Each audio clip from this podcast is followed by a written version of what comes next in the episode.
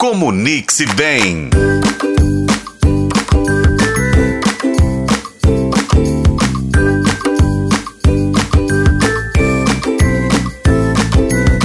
Olá, pessoal! Estamos de volta em mais um Comunique-se Bem.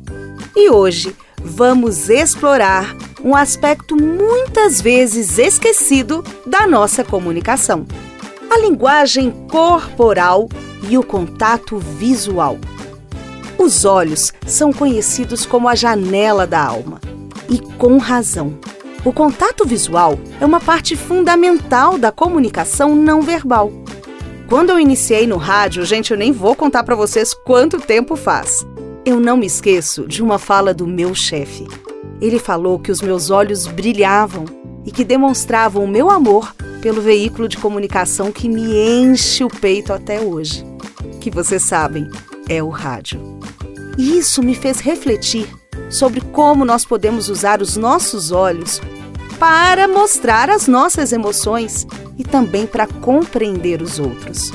Gente, o meu chefe viu ali que eu era apaixonada pelo que eu estava tendo oportunidade de fazer, porque os meus olhos brilhavam. Mas com certeza não era só. Eu sorria, eu jogava o corpo para frente. E todas essas características mostravam para ele que ele tinha contratado alguém que estava no lugar certo.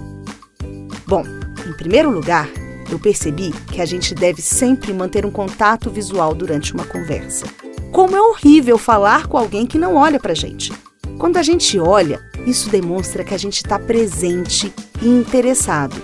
E também a gente pode usar os nossos olhos para expressar ali a nossa raiva também, a nossa tristeza, todos os outros sentimentos que a gente tem.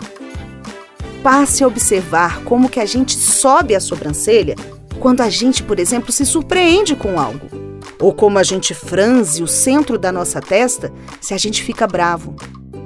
Além dos olhos, a linguagem corporal também é essencial. Então vem aí outra dica.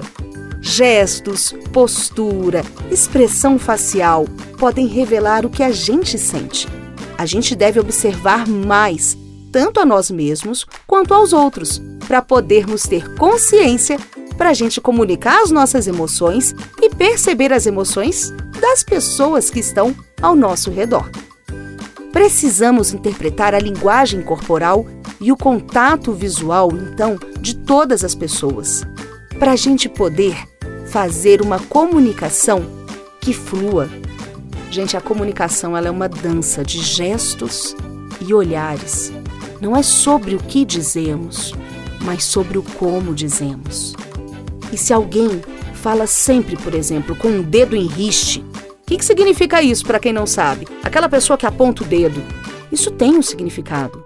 Se a pessoa está sempre com os cotovelos para dentro, essas características mostram momentos da vida da pessoa, ou se a pessoa faz sempre a mesma coisa, sempre repete o mesmo gesto, isso é mais do que um momento, é um traço de personalidade.